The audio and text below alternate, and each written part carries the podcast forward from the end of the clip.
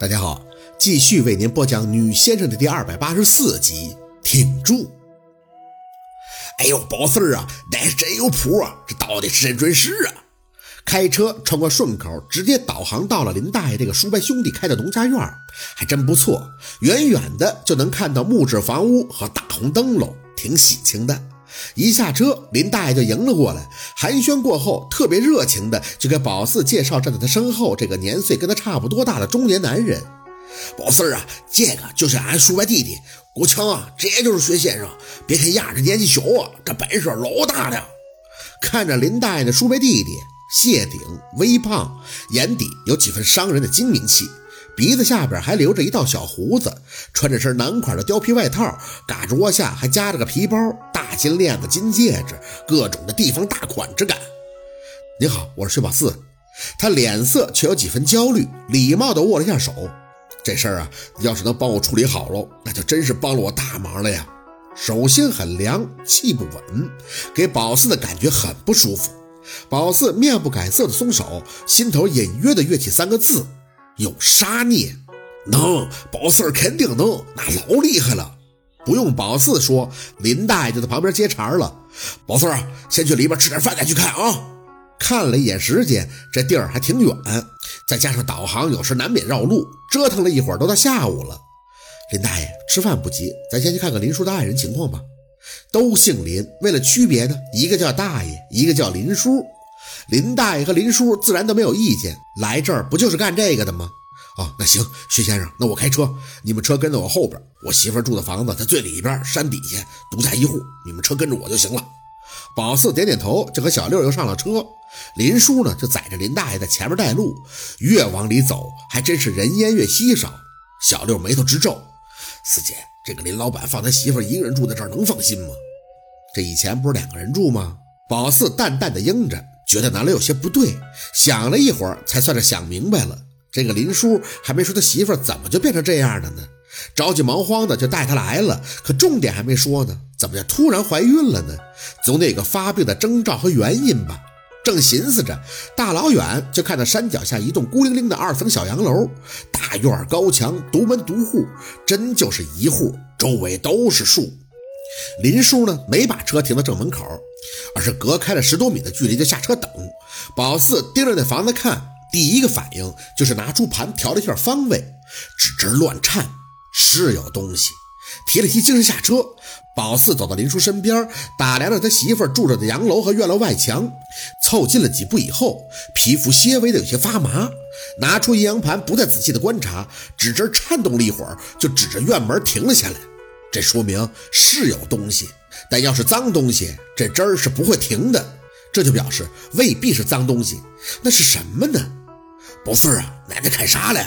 林大爷见宝四不说话，而是看着小盘，就不禁有些疑惑的发问：“这罗盘是不？我听说那县上看事都用罗盘啊，就是奶奶个长得跟我见过的不太一样啊，有啥讲究啊？”宝四也没多解释。按照林大爷话痨的程度，现在对他普及阴阳盘那就没个头了。收好盘，直接看向林叔。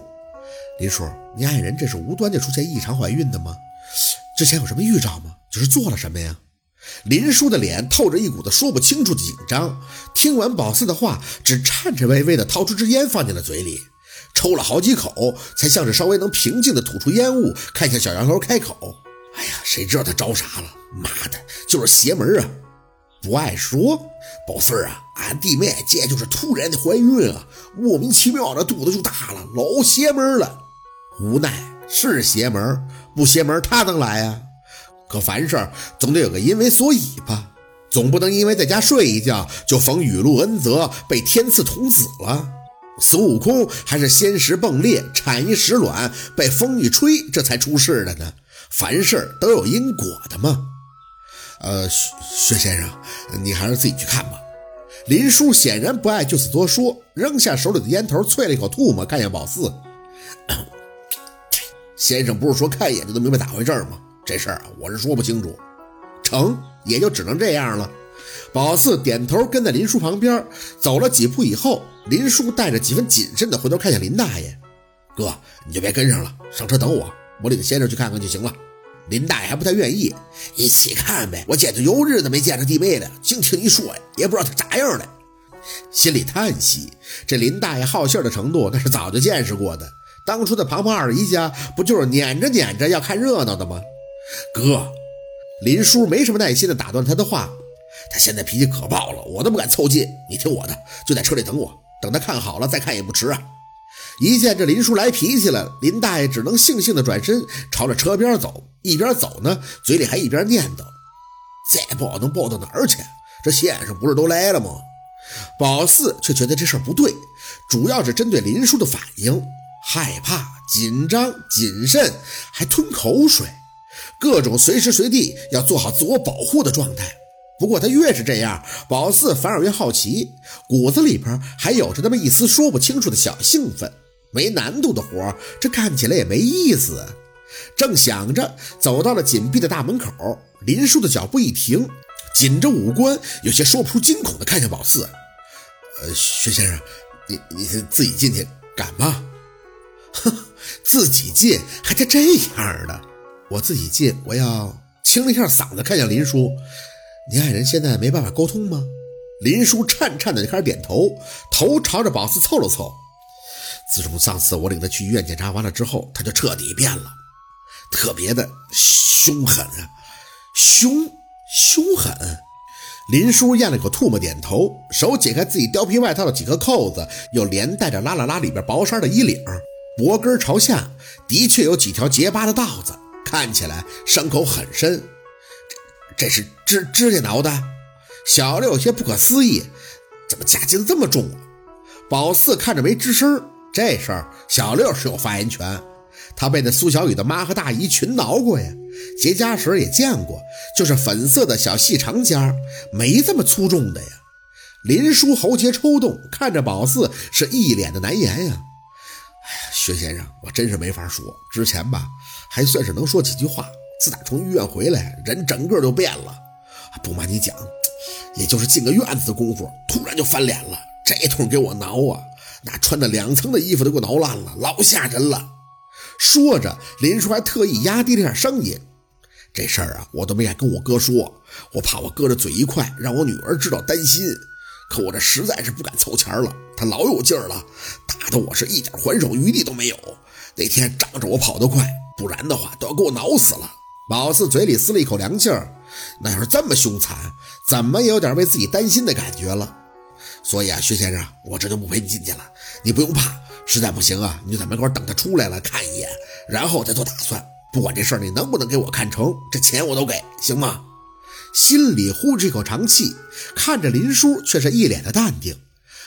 嗨，没事，林叔，我是干什么的？你就给我开门吧，剩下的交给我。哎哎。好林叔如蒙大赦，手伸进大门对外的小四方口，就从里边把门栓小心的拉开。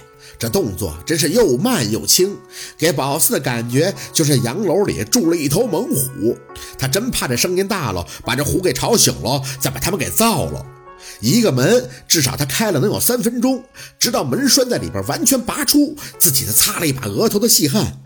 啊，行了，你们进去吧。哎呦我的天哪，看这累呀！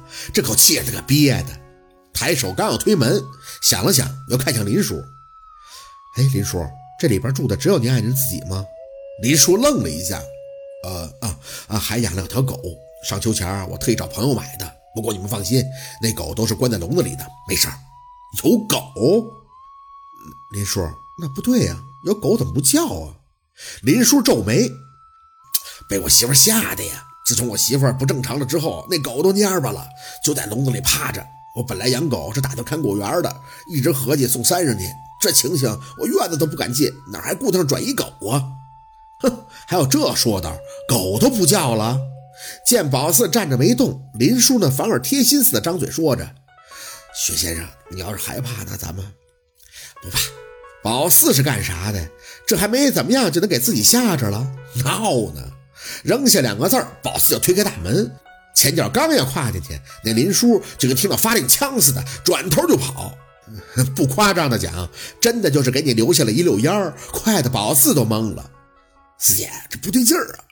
宝四无语的看着林叔嗷嗷的往自己车旁撩的背影，对劲儿，对劲的地儿能找咱们来吗？咱不就是干不对劲的活吗？也是。听着宝四的话，小六嘴里轻笑，这大主反应真挺逗的。这之前得被他媳妇弄多大的心理阴影啊！宝四沉了沉气，看向院子，还是小心为上吧。脏东西，宝四不怕。可现在路子还没整明白了，究竟什么东西这么闹腾啊？院子很宽敞，水泥地面，一侧是个车库，正中间有个台阶直通洋楼的房门。朝着院里走了两步，就发现不对劲了。正对着墙角位置有两个很大的铁笼子，高有一米六左右。笼子里边还有铁盆，像是喂食的。不需要分析就能明白，这就是给狗喂食的，也就是林叔嘴里说的狗笼子。那狗呢？四姐，狗哪儿去了？小六顺着宝四的眼光一看，自然就发觉不对了。没等宝四应声，自己就撕了一气：“不会让林叔的媳妇给他吃了吧？”